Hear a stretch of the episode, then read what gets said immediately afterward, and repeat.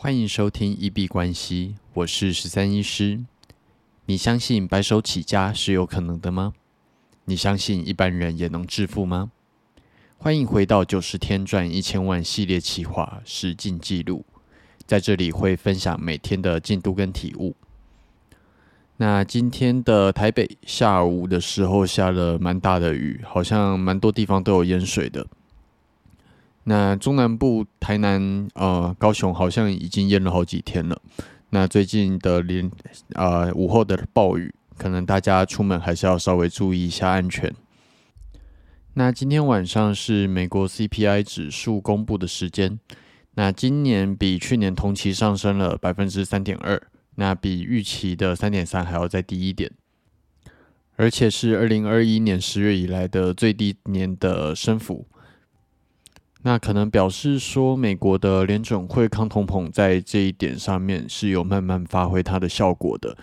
那呃，相较于我们去年的节目，每次有数据公布的时候，币圈都会有比较大幅度的啊波动。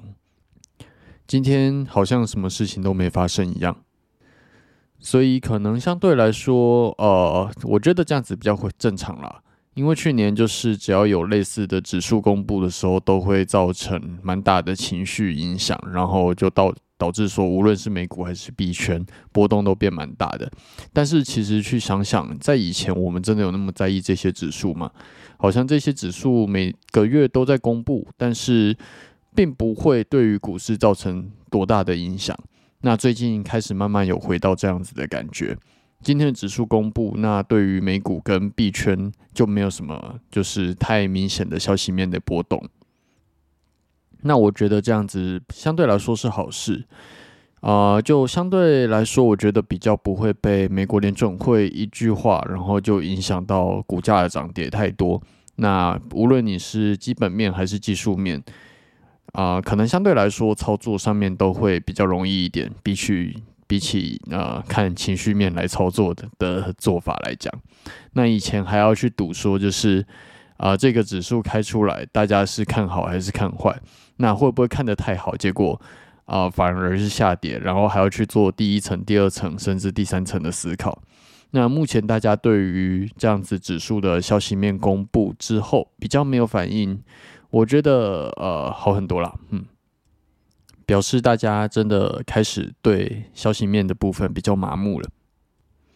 好，那昨天有提到，接下来连续四天都在诊所去做本业上的服务，所以今天啊，本来是预计要用下午的时间啊，去把我的服务的一些 SOP 跟文字稿的部分，就是把它写出来，那也可以当做之后培训的教材。那今天就都在诊所忙。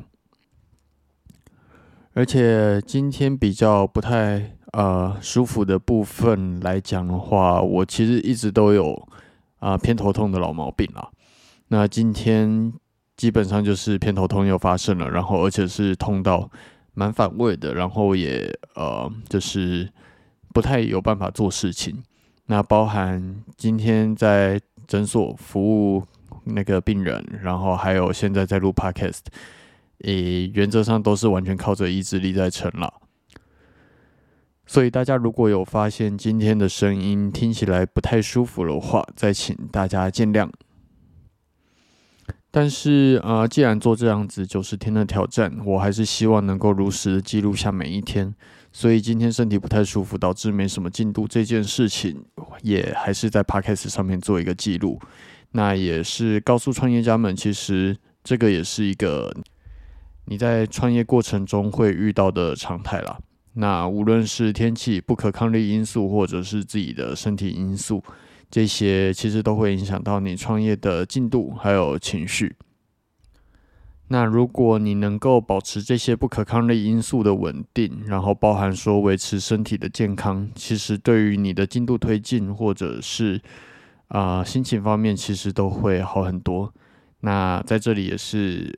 告诉在耳机前的每一个你们，就是无论你有没有创业，或者是有没有任何远大的目标，保持身体的健康都是非常重要的。对，那今天真的是头痛到有点无法讲话，所以今天的节目可能会稍微录短一点点。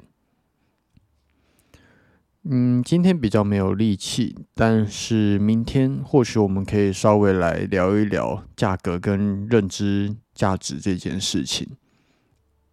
那在耳机前的大家就敬请期待。那我们今天的节目就先到这边啊，可能身体不舒服，先早点休息吧。那如果有任何想要交流或者是意见回馈，都可以在 Podcast 的留言处，或者是 Instagram 或者 Twitter 的部分留言。那我看到都会做回复。那就先这样子，这集节目就先到这边吧。晚安。